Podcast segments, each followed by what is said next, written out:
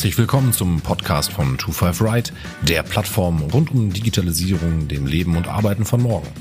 Alles zum Thema What's Next findet ihr auf 25r-digital.com. Viel Spaß! Beeindruckende Zuschauerzahlen, steigende Einkommen für die Profis, zunehmende Sponsorings. E-Sport ist ein ernstzunehmendes Geschäft. Zusammen mit Christopher Schielke vom VfL Wolfsburg habe ich über das Geschäft mit dem E-Sport gesprochen. Warum engagieren sich viele Vereine wie der VfL Wolfsburg so stark im E-Sport? Welche Zielgruppe kann damit erreicht werden? Und was macht E-Sport mit dem Image von Marken? Und besonders auch die Frage, wie kann der reale Sport davon lernen? Alles dazu im Podcast. Viel Spaß!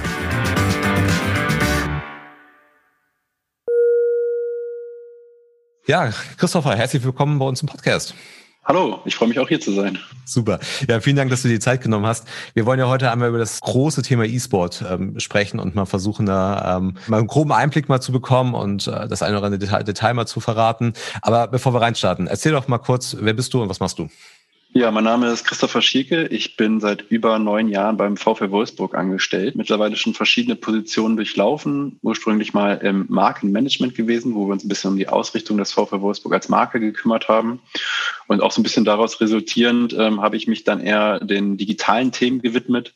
Und so kam es dann auch ab 2015 äh, dazu, dass ich da die E-Sport-Verantwortung übernommen habe und ähm, ja, momentan ist meine Stellenbeschreibung äh, Digital Fan Experience Manager, kann man sagen, ähm, wo ich dann auch vielfältige digitale Projekte noch mit begleiten darf. Mhm. Okay. Bevor wir gleich so ein bisschen darüber sprechen, was vielleicht auch der VW Wolfsburg dort im, im E-Sport macht, lass uns vielleicht mal grundsätzlich über dieses Thema sprechen. Ich glaube, viele, die sich mit E-Sport noch nicht so im Detail auseinandergesetzt haben, aber es irgendwie immer mal wieder aufschnappen, denken da, glaube ich, an ein ganz bestimmtes äh, Klientel oder einen ganz bestimmten Typ Mensch, der vielleicht jetzt überspitzt formuliert im Keller sitzt und so äh, vor sich hin dattelt. Aber ähm, ich glaube, das ist es bei weitem nicht vielleicht kannst du mal mit so ein paar Sätzen so mal das Thema E-Sport einordnen und mal versuchen zu erklären, was das eigentlich ist. Ja, genau. Also ähm, wir unterscheiden da zwischen dem ähm, normalen Zocken, was man so sagt. Ähm, also sprich, äh, wahrscheinlich du und ich, äh, wir würden uns einfach mal abends, wenn wir Lust haben, eine Runde daddeln auf der Konsole, eine Runde FIFA vielleicht gegen den Kumpel spielen. Aber das ist noch kein E-Sport, sondern E-Sport äh, meint dann eigentlich eher äh, die Jungs oder auch Frauen, die das ähm, auf professioneller Ebene machen. Das heißt, die in ähm, Wettkämpfen antreten, die ähm, durchorganisiert sind, wo oft auch Preisgelder hinterstecken und ja, wo sie ja auf höchstem Niveau sich gegen andere behaupten müssen. Ähm, das passiert meistens als Teams auch, also dass mehrere Personen in einem Team gegen ein anderes Team spielen. Aber wir kommen sicherlich heute auch noch zu dem Punkt FIFA, den nämlich wir betreiben. Das oft auch noch im Eins gegen Eins. Ähm, da unterscheidet man noch ein bisschen. Aber im Prinzip geht es hier um den Wettkampf und das auf professioneller Ebene. Und dann sagen wir dazu E-Sport. Okay. Und ist es denn dadurch auch automatisch wirklich Sport oder ist es dann einfach nur professionelles Zocken? Also wie, wie siehst du das? Diskussion wird ja seit Jahren geführt. Leider wird es ja an verschiedenen Stellen auch noch nicht offiziell anerkannt, in Deutschland zumindest, in anderen Ländern, gerade Richtung Asien oder schauen. Ähm, da wurde es ja sogar in die äh, Asia Games mit übernommen. Ich glaube, 2022 sind die geplant. Also da wird E-Sport auch schon ein Teil von sein, neben den klassischen Sportarten.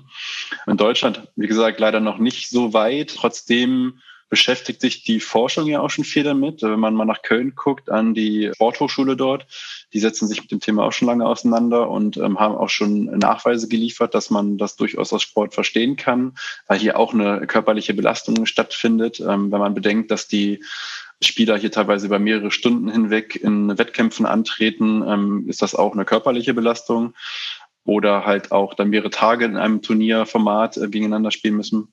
Auch dann die mentale Leistungsfähigkeit, die da erbracht werden muss, ist nochmal ein Punkt. Ähm, wenn man vor großem Publikum, gut, gerade zu Corona-Zeiten eher selten auch möglich, aber ähm, man hat vielleicht schon mal die Bilder gesehen, ähm, auch in Köln oder in, in Polen ist es auch oft der Fall, die riesigen Veranstaltungen, E-Sport-Veranstaltungen mit teilweise 10.000 Leuten. Und wenn man dann auf dieser Bühne steht als vielleicht 16- bis 18-Jähriger, weil die Spieler meistens auch noch sehr jung sind, dann ist das natürlich auch eine mentale Belastung, die man im, im normalen Sport ja auch oft hat. Und ähm, ja, da kommen natürlich viele weitere Faktoren hinzu, auch diese Strukturen, Wettkampfsysteme, die dem Sport sehr ähnlich sind. Und ähm, deswegen setzen wir uns als VfW Wolfsburg ähm, immer dafür ein, das auch als Sport anzuerkennen, den E-Sport. Mhm. Ist ja auch mit Sicherheit auch eine besondere Anforderung an kognitive Fähigkeiten. Also ich habe wahrscheinlich auch starke Reaktionsfähigkeiten, die ich brauche äh, und so weiter und so fort. Wir können mal darüber sprechen, wie so ein typischer Tag eines E-Sportlers eigentlich aussieht, aber der wird ja wahrscheinlich nicht nur an der Konsole sitzen und dort trainieren, sondern der wird ja auch andere Trainings machen, um Reaktionsschnelligkeit zu erhöhen äh, und so weiter und so fort. Also das Trainingsspektrum ist wahrscheinlich relativ breit dabei, kann ich mir vorstellen. Ja, definitiv ein richtiger und wichtiger Punkt, den du ansprichst. Also die, diese ähm, Augen-Hand-Koordination ist im E-Sport total wichtig, weil man muss schauen, wie reagiert mein Gegner oder meine Gegner auf dem Spielfeld und wie kann ich jetzt die richtigen ähm, Züge in dem Moment dann ausführen. Und das ja, muss ich halt so schnell durch meinen Körper schicken, bis in die Hände und die Finger hinein. Und teilweise sind hier auch mehrere hundert Tastenanschläge pro Minute, die der E-Sportler da erbringen muss. Und hm. ja, nicht nur die Tastenschläge an sich, sondern die richtigen Tastenschläge, das halt die hohe Kunst dabei ist. Und ja, das ist definitiv auch eine, eine körperliche Fähigkeit, die er erbringen muss da. Hm. Ist es denn so, dass die, die E-Sportler, die es in Deutschland auf einem professionellen Level machen, auch tatsächlich davon leben können? Oder sind wir da noch von entfernt, dass das so ist? Das ist teils, teils der Fall. Also bei uns, unsere Profis, wir haben, müssen ja bei uns auch unterscheiden. Wir haben einmal bei uns die drei FIFA-Profis angestellt und daneben noch die ähm, Academy-Spieler, wo wir gerade auch in so einer finalen Scouting-Phase sind, hier den Kader neu zu befüllen. Was die Profis angeht, die können bei uns definitiv da ähm, Vollzeit-E-Sport betreiben, weil sie davon auch leben können. Können wir später sicherlich noch zurückkommen. Es gibt auch noch links und rechts andere Möglichkeiten, ähm, wie sie natürlich noch weiteres Geld auch verdienen können. Aber das zieht sich noch nicht komplett durch. Also es gibt ja jetzt die Virtual Bundesliga. Das ist so das Pendant zu der ähm, reellen Bundesliga, wo Bundesliga-Clubs aus der ersten und zweiten Liga gegeneinander antreten. Und alleine hier gibt es schon Unterschiede. Also da die, die kleineren, vergleichsweise kleineren Vereine, die können ihren ähm, E-Sportlern auch noch nicht das Vollzeitgehalt zahlen. Dann aber ja, Richtung Tabellenspitze, wenn man die Virtual Bundesliga sich anschaut, da sind die meisten schon auch Vollzeit-E-Sportler. Mhm. Und wenn wir mal vom Feld des FIFA-E-Sports weggehen, ähm, gibt es ja noch ganz andere Titel mit ja, Rocket League ist ein interessanter Titel, wie ich finde, der ist gerade im Trend, aber es gibt die ganzen Klassiker mit Counter-Strike, League of Legends und hier gerade in der Weltspitze, da redet man nicht nur von einem Vollzeitgehalt, sondern da kann man auch wirklich gut verdienen. Das sind nochmal ganz andere Dimensionen auch im Vergleich zum FIFA-E-Sport. Ja, also ich, ich wollte gerade sagen, ne, also wir, wir denken halt immer viel an, an FIFA und wenn wir über E-Sport sprechen, denken wir darüber, dass wir elektronisch sozusagen den Sport nachahmen, aber darum geht's ja eigentlich gar nicht. Ne? Also dass ich jetzt halt elektronisch Fußball spiele, darum geht's ja eigentlich gar nicht, sondern es geht ja darum, generell irgendwas zu machen. Also ob ich da nur Fußball spiele oder ich meine, okay, jetzt äh, irgendwie elektronisch oder also virtuell Ski zu fahren, das als irgendwie Sport zu sehen, ist wahrscheinlich ein bisschen schwierig. Aber generell geht's ja eigentlich eher darum, dass ich, dass ich elektronisch dort unterwegs bin und dort einen Sport ausübe, aber das bedeutet nicht, dass ich auf der Konsole auch einen Sport spielen muss, wirklich. Ne? Also ich glaube, das ist nochmal ganz wichtig herauszustellen. Ja, nee, nein, überhaupt nicht. Genau, also die diese Sportsimulation, wie FIFA auch eine ist, werden aus der Kernszene des E-Sports tatsächlich auch eher kritisch gesehen, weil hier geht es eher um ja, Strategiespiele oder auch Shooter-Titel und ähnliche. Das sind so die klassischen E-Sport-Titel. Und ähm, die reinen Sportspiele sind ja da eher am Rande zu betrachten im E-Sport-Kosmos. FIFA ist ähm, aus verschiedenen Gründen schon noch mit relativ weit oben dabei. Aber andere Titel wie, du hast angesprochen, Skispringen oder ja, was gibt's da noch, Basketball und so weiter, die äh, sind da eher zu vernachlässigen, was die Spitze des E-Sports angeht. Ja. ja, Aber ihr beim VW Wolfsburg macht dann letztendlich nur FIFA? Wir machen nur FIFA. Wenn man aber die letzten Tage unsere Kanäle ein bisschen verfolgt hat, ähm, hatten wir jetzt auch gerade ähm, zumindest marketingtechnisch das Thema Fortnite bei uns ein bisschen gespielt. Wir sind einer der drei deutschen Vereine, die mit einem Skin, sagt man ja in der Gaming-Szene, im, im Spiel vertreten waren. Das bedeutet, dass man seine Figur in dem Spiel mit einem ähm, ja, VfL Wolfsburg-Outfit bekleiden kann. Und ähm, in dem Zuge haben wir hier auch mit unseren Profifußballern sogar ähm, ein kleines Charity-Turnier ausgespielt, ähm, für einen guten Zweck halt ähm, Geld eingesammelt, gemeinsam mit Borussia Mönchengladbach, ähm, gegen die wir angetreten sind in-game. Und ja, also links und rechts macht man auch noch ein paar andere Sachen, aber wir haben tatsächlich nur ein ein professionelles Team, das sich dann im Be äh, Bereich FIFA E-Sport bewegt. Hm. Okay. Bevor wir jetzt zu, zu, euch kommen und was ihr da so macht alles, ähm, oder da im Detail einsteigen, vielleicht nochmal zu FIFA generell. Wenn du so den, den Markt einschätzen würdest, mal weltweit, wie viel passiert da wirklich in, im Rahmen von FIFA und was gibt es da noch alles? So, wir hatten das schon so ein bisschen was angeschnitten, aber gibt es auch gewisse Herausforderungen, vor denen man da steht, wenn es um andere E-Sport-Titel geht? Oder also wie verhält sich da so weltweit grundsätzlich der Markt? Hm. Genau, ich hatte ja schon mal angesprochen, dass so Titel wie League of Legends und Counter-Strike, das sind immer noch nach wie vor die Top-Titel. Das heißt, es spielen Millionen von Nutzern diese Spiele online gegeneinander. Auch wirklich professionell? Also Millionen professionell oder? Also Millionen dann wahrscheinlich nicht, sondern ähm, die Spitze, die dann wirklich auch damit Geld verdient, ist doch überschaubar. Aber es versucht natürlich Millionen dem nachzueifern und dahin zu kommen. Ne? Also genau wie es halt im Fußball auch ist. Also ich weiß nicht, wie viele Mitglieder der DFB aktuell hat, aber es sind ja auch Millionen. Klar, auch nicht alle haben dort den Ansatz, mal Profi zu werden, aber viele, glaube ich, schon, gerade die, die Nachwuchskicker.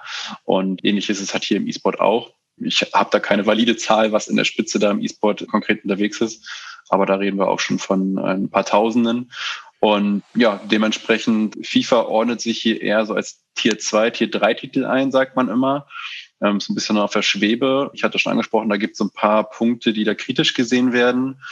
Jetzt speziell bei FIFA ist es tatsächlich der Fakt, dass es ein Spiel ist, das nicht free to play ist. Also das heißt, ist erstmal eine Barriere auch da für die Leute. Sie müssen sich jedes Jahr das Spiel neu kaufen, weil jedes Jahr eine neue Version des Spiels rauskommt.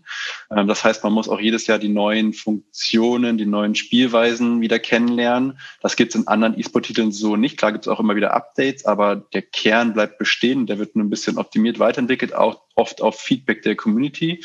Und ähm, das ist bei FIFA ja, leider irgendwie noch nicht so richtig der Fall.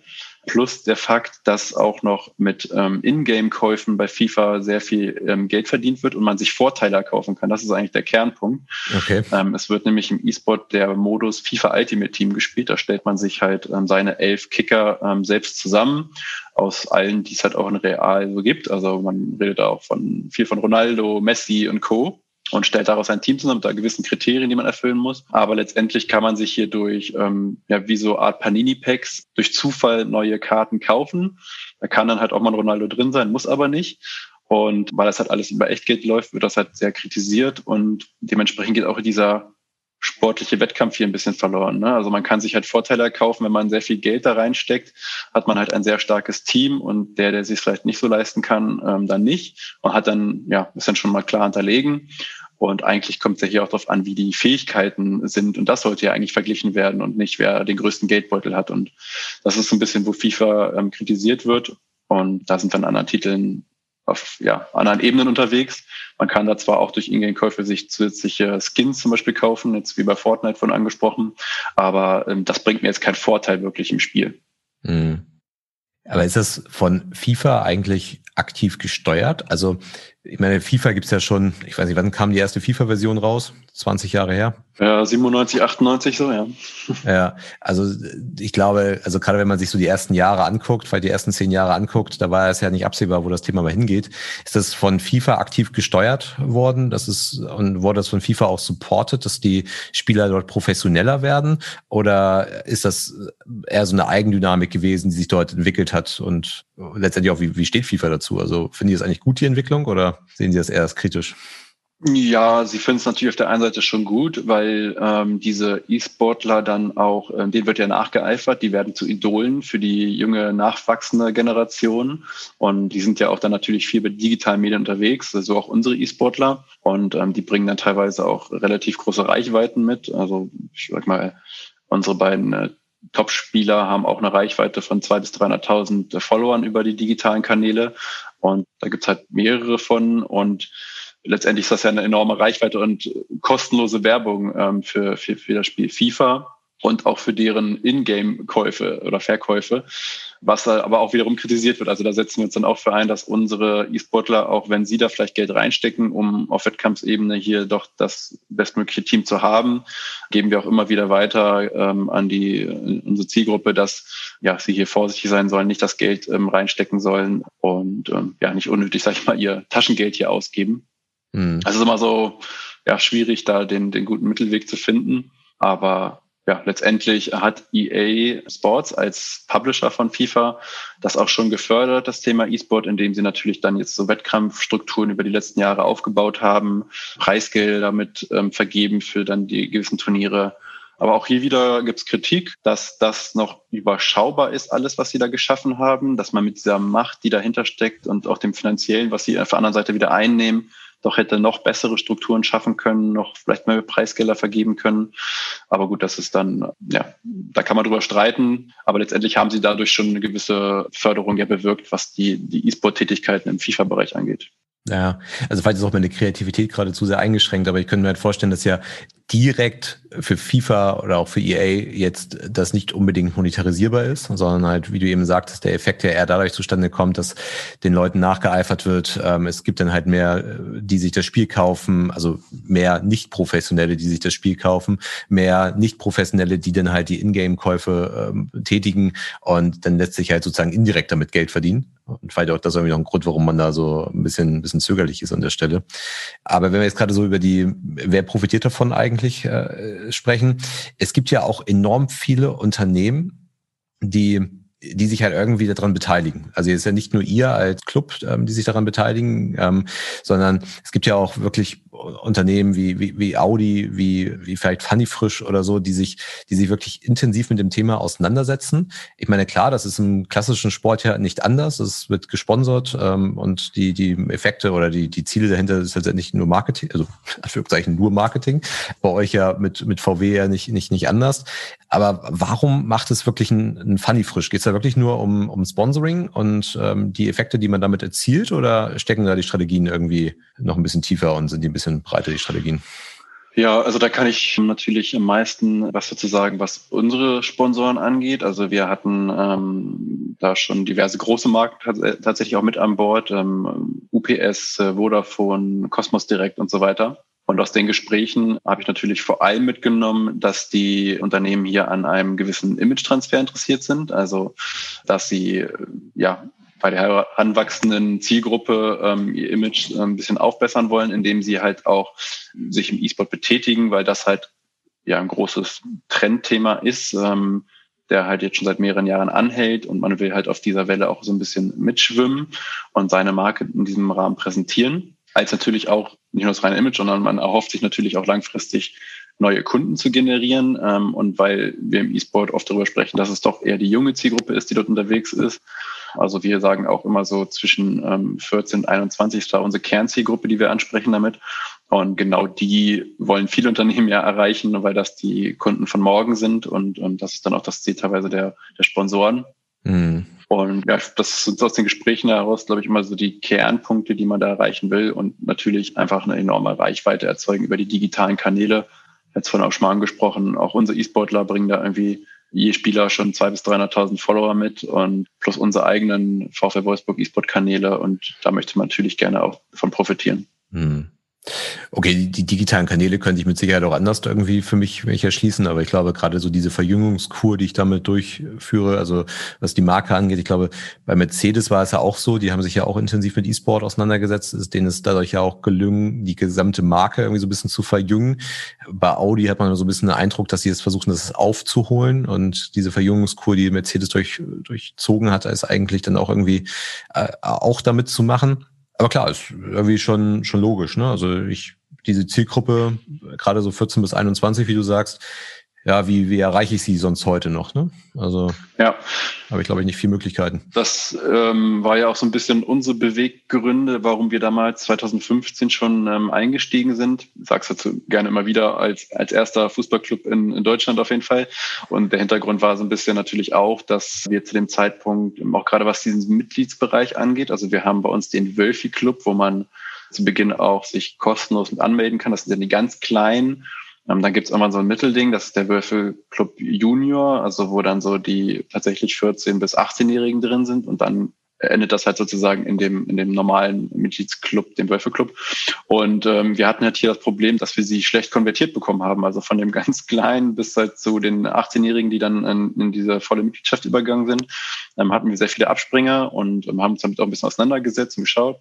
Hat festgestellt, ja, die haben halt gerade in dem Alter auch andere Dinge, die die interessieren. Natürlich spielt der Fußball auch immer noch eine Rolle bei den meisten, aber dann kommt halt sowas dazu wie das Thema Zocken, Gaming, ja, und natürlich in Pubertät auch noch andere Dinge. Und ähm, da haben wir einfach geguckt, wie können wir ja, uns halt weiterhin als Marke interessant halten, so dass wir diese jungen Menschen nicht verlieren. Und mhm. ähm, da haben wir halt ähm, für uns diesen Ansatz gewählt, weil wir halt auch einen ganzheitlichen Ansatz von Fußball vertreten. Also Leute, die sich damit auseinandersetzen, die wissen ja, dass wir auch im Frauenfußball ein starkes Engagement haben, sehr erfolgreich sind. Wir haben eine sehr starke Jugendförderung, ein sehr starkes soziales Engagement. Und da haben wir gesagt, okay, für uns gehört auch der virtuelle Fußball zu dem ganzen Kosmos dazu. Und das waren so die Beweggründe, warum wir dann auch da eingetreten sind. Ja, und das ist, das ist dann auch gelungen. Also ihr konnte dann halt die Jüngeren dann halt stärker konvertieren, die sind dann noch auch da geblieben und bleiben euch irgendwie im gesamten Fußballkosmos irgendwie erhalten. Ja, das ist, ist noch relativ schwer nachzuweisen natürlich, aber das, also wir sind jetzt zwar schon ein paar Jahre dabei, viele Clubs fangen ja erst gerade an oder haben vor kurzem erst angefangen.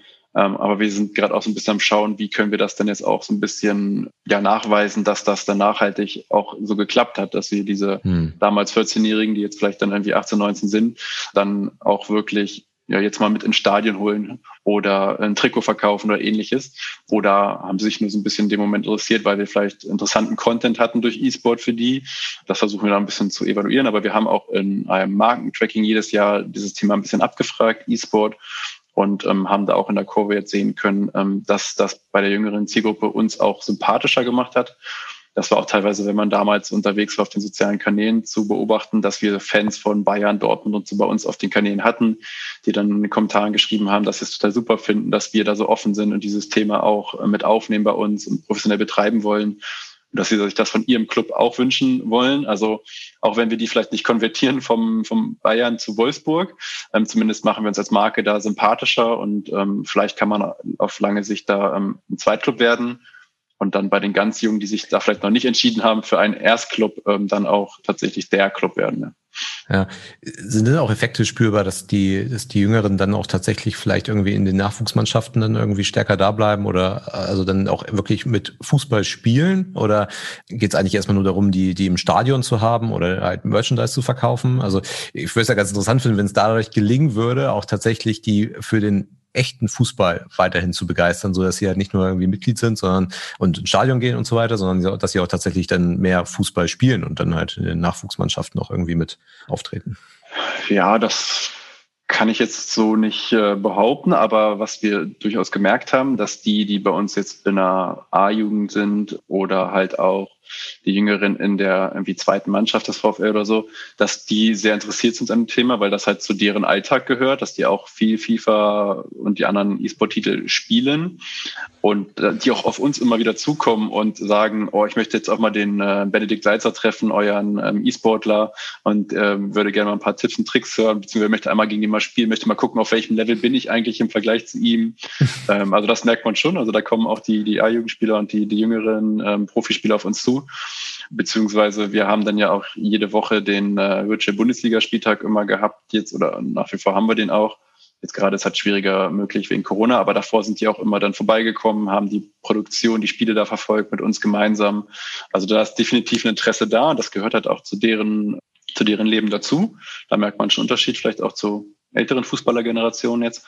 Aber ich kann jetzt nicht behaupten, dass das mit dem Grund war, dass wir mehr Nachwuchsspieler bei uns bekommen haben oder ja, oder andere Effekte da in diesem Bereich erzielt wurden. Aber definitiv glaube ich daran, dass wir ja unsere Marke da für die junge Zielgruppe interessanter gemacht haben durch diesen E-Sport-Einstieg nach wie vor auch machen und dass sich das schon auch auswirken kann, dass wir dann mal ja das eine oder andere Merchandise-Artikel mehr verkaufen oder einen Fan im Stadion mehr begrüßen dürfen. Wie, wie sieht denn so ein Spieltag in der virtuellen Bundesliga aus? Also sitzen dann irgendwie alle zu Hause auf dem Sofa und äh, dann geht's los oder kommen die Spiele dann zu euch und dann wird dort gespielt? Also wie, wie läuft sowas ab? Ja, so hat's mal begonnen, ähm, natürlich. Alles zu Hause in der Kinderstube ursprünglich. Aber in den letzten Jahren hat sich das glücklicherweise ähm, auch professionalisiert. Und mittlerweile jetzt auch in dieser Saison sind die, die Setups dahinter, die Aufwände deutlich höher, was einerseits natürlich für uns dann etwas schwieriger ist, aber andererseits begrüßen wir es natürlich auch, um ähm, hier auch langsam das noch auf ein höheres Niveau zu stellen. Und das sieht so aus, dass wirklich die unsere drei E-Sportler dann nach Wolfsburg kommen in die Volkswagen Arena, wir dort ein ähm, ja, Gaming-Studio aufgebaut haben, kann man sagen, das aus zwei Teilen besteht. Einmal dem, dem, dem Spielbereich sozusagen, wo die Spieler selbst sitzen und ein bisschen abgeschottet auch sind, damit sie sich dann halt entsprechend da auch konzentrieren können. Und dann nochmal den Streaming-Bereich, wo wir dann ein professionelles Setup haben, wo auch Moderator und Kommentator sitzt, wo das Ganze dann die Signale verarbeitet werden und wir wirklich so eine kleine Produktion dahinter haben, die wir dann auf unserem Twitch-Kanal ausspielen. Ja, wollte gerade fragen, das geht bestimmt zu Twitch, ja. Genau, meistens auf ja. unserem Twitch-Kanal, aber es gibt dann auch sogenannte Featured Matches, die werden dann sogar von der Bundesliga selbst übertragen in einer eigenen Produktion. Da schicken wir dann nur das Signal rüber, die verarbeiten das dann selbst für sich und ähm, das ist schon teilweise echt auf sehr hohem Niveau und das muss halt jeder Club auch so durchziehen und deswegen ähm, zieht sich das dann halt durch die ganze Bundesliga so und da finde ich, haben wir in den letzten zwei, drei Jahren ordentliche Entwicklung hingelegt. Und ja, ich glaube, das ist auch ein, ein Zeichen, dass das halt ein anderes Niveau ist als das, was du und ich jetzt zu Hause da auf der Playstation spielen und ähm, betreiben. Ja. ja. Aber was mich so ein bisschen wundert, ist, dass die Bundesliga dann noch nicht sagt, irgendwie die ganzen Übertragungsrechte gehören irgendwie uns und wir koordinieren das, wie es halt jetzt in der, in der Real-Life-Bundesliga sozusagen ist, ähm, sondern die featuren dann wirklich nur einzelne Matches und für den Rest seid ihr verantwortlich, dass ihr das, wie ihr das übertragt, oder?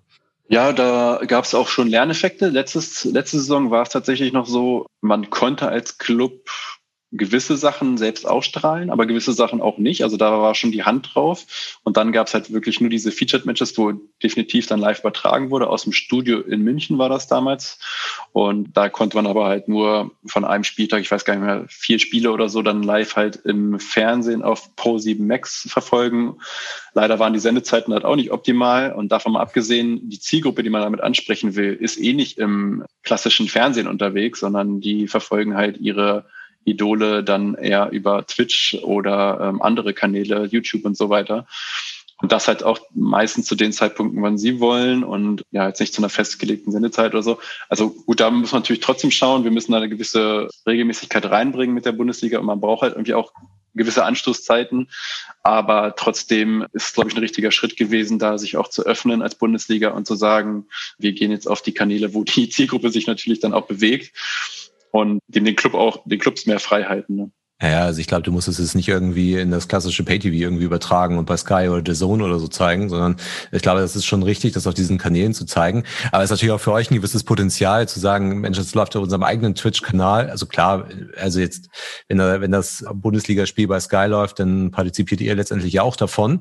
Aber dadurch, dass ihr den Twitch-Kanal dann auch selber besitzt, ist das ja nochmal ein ganz anderer Draht äh, zu den Fans und ganz andere Möglichkeiten, ähm, was man da dann auch mitmachen kann, wenn man den Kanal selber besitzt. Ne? Ja, definitiv. Also wir kriegen zwar auch so eine Vorgaben, was das Overlay angeht des Streams. Also wir haben dann auch ähm, so eine Art L-Banner, den man damit einbinden muss. Da ist dann natürlich auch viel vorgegeben, aber es gibt auch freie Flächen, wo wir natürlich dann unsere eigenen Partner und Sponsoren platzieren können.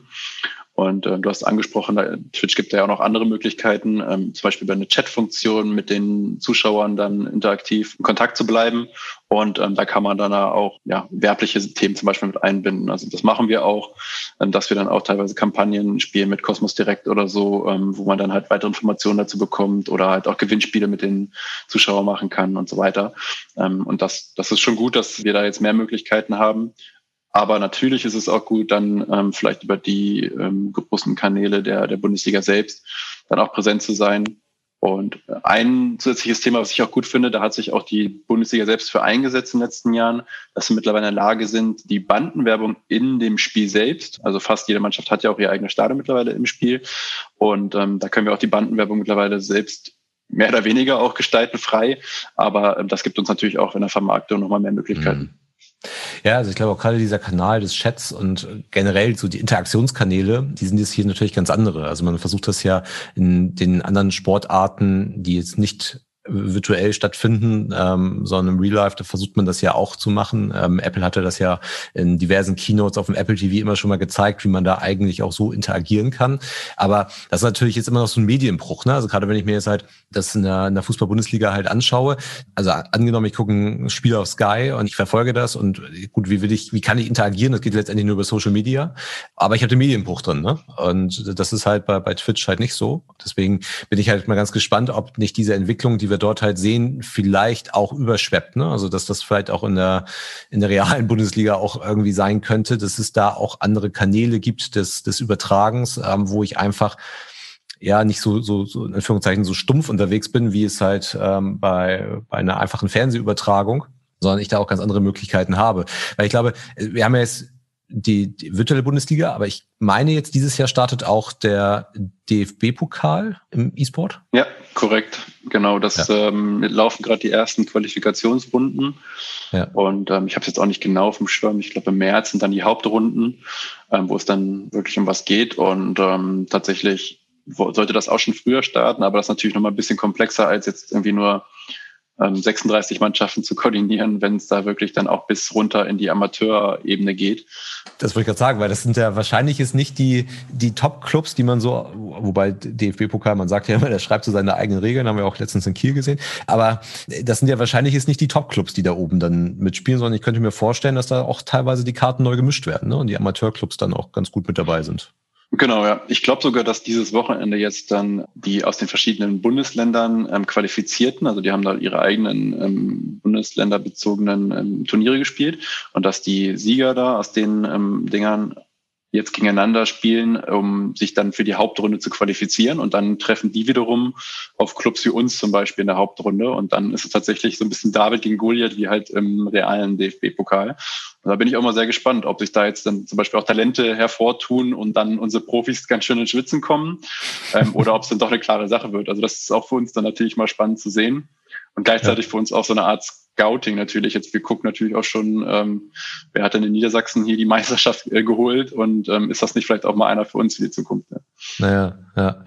Wie guckst du denn so grundsätzlich äh, aufs Ausland, wie so da die Entwicklungen sind? Ähm, ich meine, es, gut, es geht in Deutschland voran, aber gerade wenn man sich jetzt vielleicht mal so auf diesen äh, professionellen Ligen sich das mal anguckt, also wenn man jetzt mal die Bundesliga im E-Sport mal vergleicht mit einer Premier League oder vielleicht auch mit, mit anderen Sportarten, irgendwie NBA oder irgendwie so, häufig ist es ja so, muss man ja mal sagen, dass wir in Deutschland manchmal so ein bisschen spät dran sind, was diese digitalen Themen angeht. Ist das da im Sport auch so oder sind wir da auf einem ganz guten Niveau? Äh, zu Ehrenrettung muss ich sagen, die Virtual Bundesliga, damals hieß es noch virtuelle Bundesliga, jetzt ist es ja ein bisschen äh, ins Englische übertragen, ähm, die gibt es schon sehr, sehr lange, also vor allen anderen Wettbewerben, jetzt die E-Premier League und so weiter. Natürlich noch damals in einer etwas anderen Ausrichtung. Ähm, da war das Thema E-Sport im FIFA noch gar nicht so ähm, stark angekommen, aber ging es auch schon natürlich um das Ausspielen von Turnieren mit den Bundesliga-Vereinen.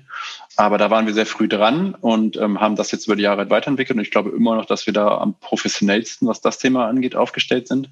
Okay. Aber ähm, ja, es ist nach wie vor halt der, der FIFA-E-Sport.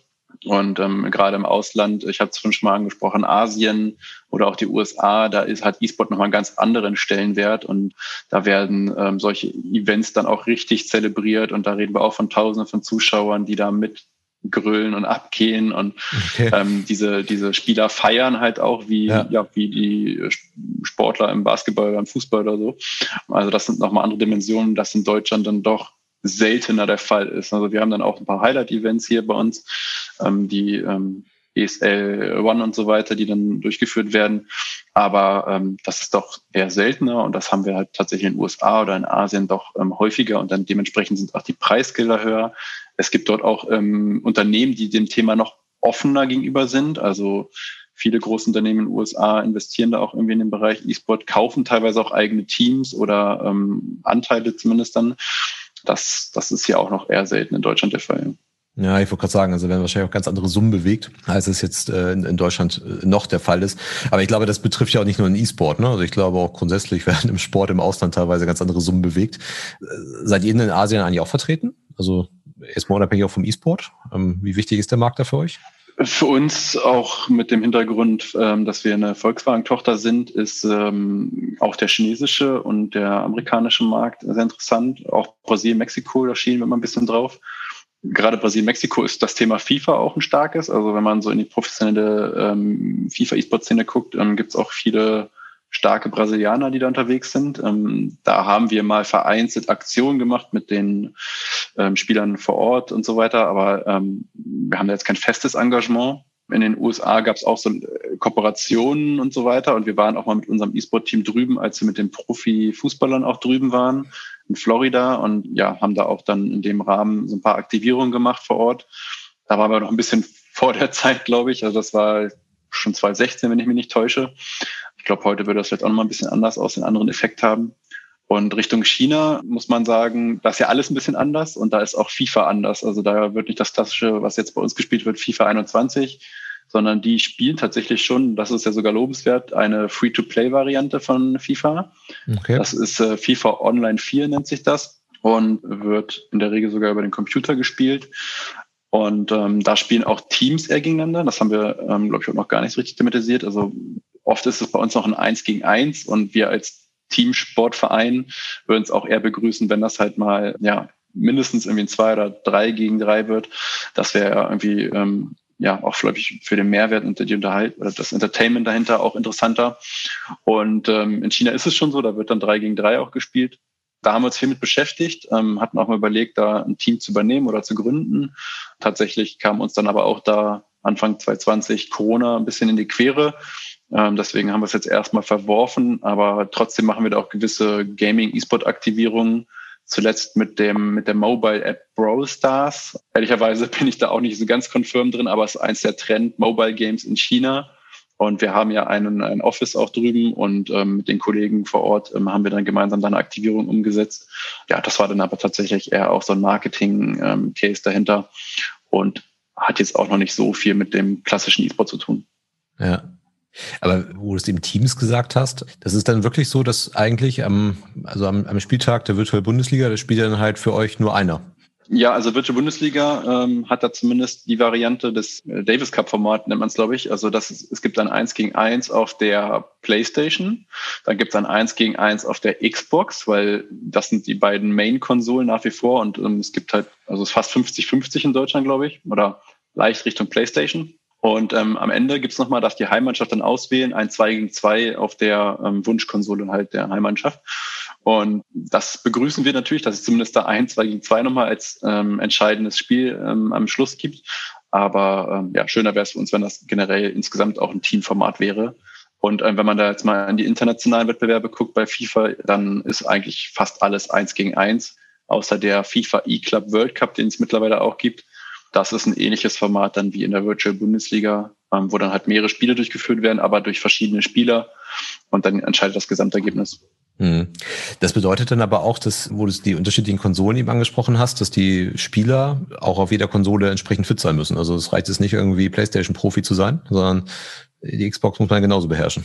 Genau, also durch, durch die 2 gegen 2 dann, die dann immer wieder auf einer anderen Konsole stattfinden, kann definitiv müssen die Spieler sich auf beiden einigermaßen dann gut zurechtfinden können. Tatsächlich, was das Spiel an sich angeht, sind das, glaube ich, keine Unterschiede. Der größte Unterschied ist dann einfach die ähm, Controller-Art. Also der, der Xbox-Controller war in der Vergangenheit deutlich mächtiger, größer und war natürlich dann, wenn man, wenn man von Hand-Augen-Koordination spricht, ne, dann ist die das Gefühl natürlich in dem Moment ganz anders, als wenn man vorher den PlayStation-Controller in der Hand gehabt hat und damit gespielt hat. Das ist, glaube ich, die, die größte Umstellung in dem Moment für die Spieler. Ansonsten das Spiel ist natürlich genau dasselbe und da funktionieren die gleichen Mechaniken. Ja. Äh, lass uns vielleicht abschließend nochmal auf ein Thema schauen. Ähm, und jetzt haben wir eigentlich Corona fast gar nicht erwähnt, glaube ich, bisher, aber jetzt müssen wir es, glaube ich, noch einmal erwähnen. Das letzte Jahr war ja in vielen Bereichen, jetzt unabhängig vom Sport, ähm, Brandbeschleuniger. Ne? Also Corona war Brandbeschleuniger für viele Entwicklungen, die sowieso schon da sind und jetzt eigentlich beschleunigt wurden dadurch. Und gerade wenn man mal so Bereiche guckt, wie zum Beispiel den E-Commerce, der hat ja massiv an Wachstum zugelegt im letzten Jahr. Gibt es auch ähnliche Beobachtungen im Bereich E-Sport? Das sagt, man sagt, okay, da hat Corona jetzt wie so ein Brandbeschleuniger in der Entwicklung gesorgt und das ist deutlich vorangegangen. Oder ist das gar nicht zu, zu beobachten?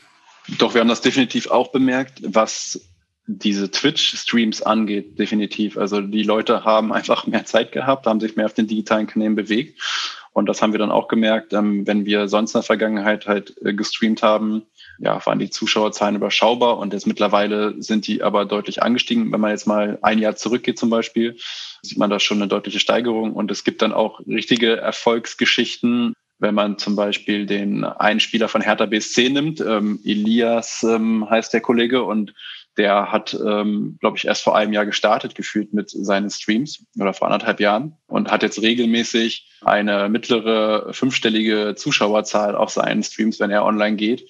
Und das ist schon echt wirklich eine, eine ordentliche Hausnummer. Veranstaltet jetzt seine eigenen Turniere mit Preisgeldern und so weiter. Also der hat sich da ein eigenes Ökosystem in der Zeit jetzt aufgebaut. Mhm. Und natürlich steckt da noch mehr dahinter. Er spricht da einfach auch die Sprache der Zielgruppe. Ähm, er ist auch ein bisschen ein verrückter Typ und ja, den, dem folgt man sozusagen gerne und man ist immer gespannt, was er jetzt als nächstes raushaut oder macht. Ähm, das zählt auch noch ein bisschen mit da rein.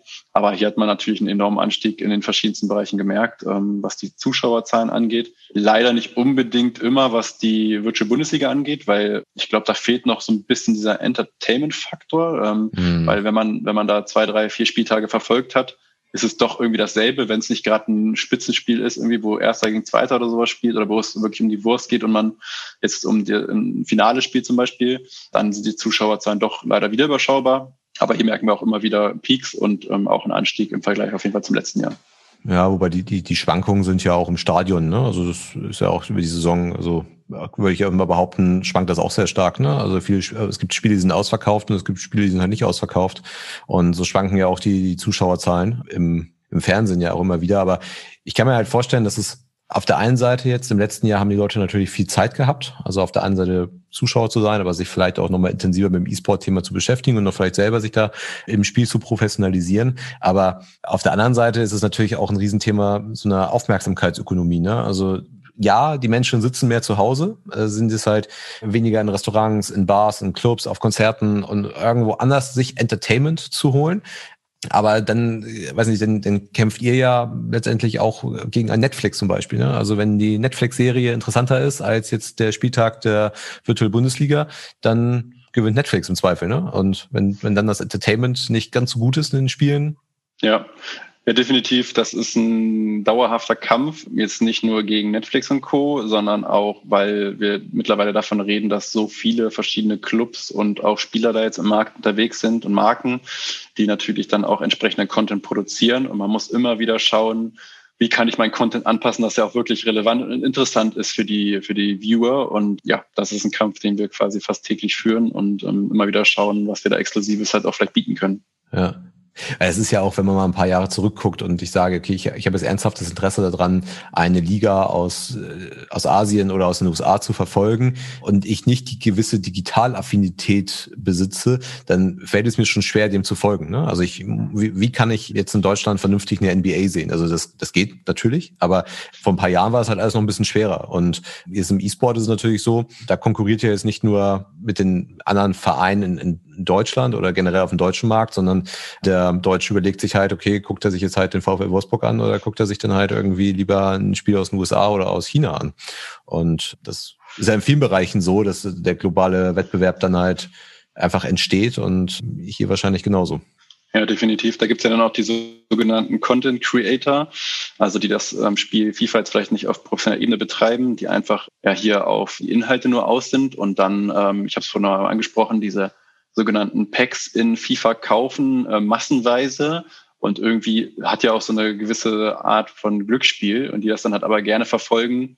So hat er jetzt vielleicht in dem nächsten Pack irgendwie einen Cristiano Ronaldo drin. Das wäre ja irgendwie total mega Sache und ich will live dabei sein, wenn er das zieht oder so. Das sind dann auch so Themen, wo die Content Creator irgendwie auch einen gewissen Vorteil haben. Also ich habe es ja schon mal gesprochen, wir möchten das Thema nicht so gerne pushen, weil wir es auch kritisch sehen. Aber ähm, ja, andere nutzen das halt für sich wiederum und ähm, zahlen dann halt da irgendwie ein paar Tausender ein, um diesen Content zu liefern. Und natürlich machen sie das auch nur, weil sie dann wissen, ich habe eine hohe Zuschauerzahl und kann die über Twitch oder Sponsoren und so weiter dann wieder ähm, ja, anderweitig ähm, refinanzieren, beziehungsweise dadurch auch dann mein Geld verdienen.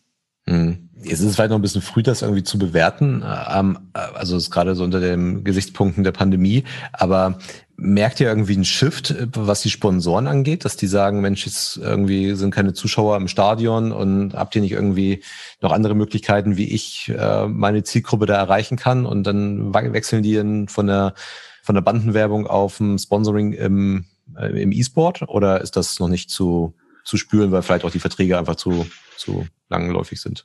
Jein, würde ich sagen, weil ähm, wir hatten vor allem 2020 in der ersten Lockdown-Phase, als dann teilweise gar keine Bundesligaspiele möglich waren oder dann halt ähm, ohne Zuschauer und das halt ja, die Sichtbarkeit von manchen Sponsoren, die wir sonst so während der Spieltage hatten, dann eingeschränkter waren.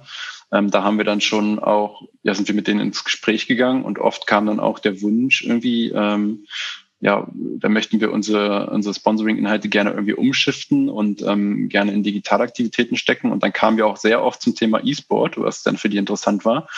Und so gab es dann auch diverse ja, Leistungen, die dann halt ähm, durch E-Sport-Turniere, durch E-Sport-Inhalte und so weiter dann ähm, verändert wurden. Mhm. Und das kam durchaus bei dem einen oder anderen gut an. Ähm, noch können wir jetzt keinen verzeichnen, der konvertiert ist sozusagen. Ja. Aber äh, ja, wie gesagt, im letzten Jahr haben wir da schon auf jeden Fall andere Partner dann auch mal mit an Bord gehabt, die jetzt einmal Luft äh, geschnappt, E-Sport Luft geschnuppert haben.